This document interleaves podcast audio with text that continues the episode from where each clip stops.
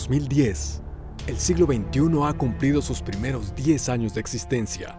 En Dubái, la comunidad árabe inaugura el Burj Khalifa, el rascacielos más alto del mundo con 828 metros de altura.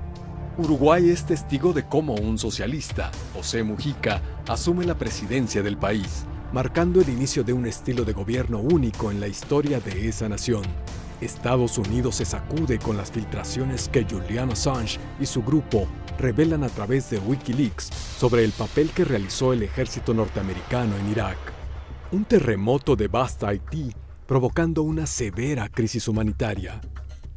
En Oslo, la Academia reconoce al peruano Mario Vargas Llosa y le otorga el Premio Nobel de Literatura por su cartografía de las estructuras del poder.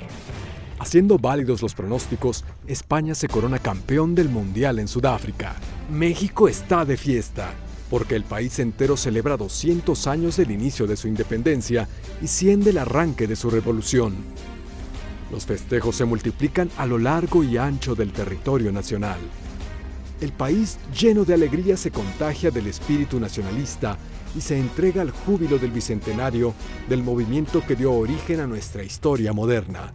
Desde Palacio Nacional, la noche del 15 de septiembre, el Viva México resuena, como nunca antes, en todos los centros de la Tierra. La Universidad de las Américas Puebla también celebra. Ahora en el ámbito deportivo, los aztecas, el equipo de fútbol americano ha tenido una temporada marcada por el éxito. El esfuerzo los lleva a la final de la primera edición de la conferencia Premier de la CONADEIP.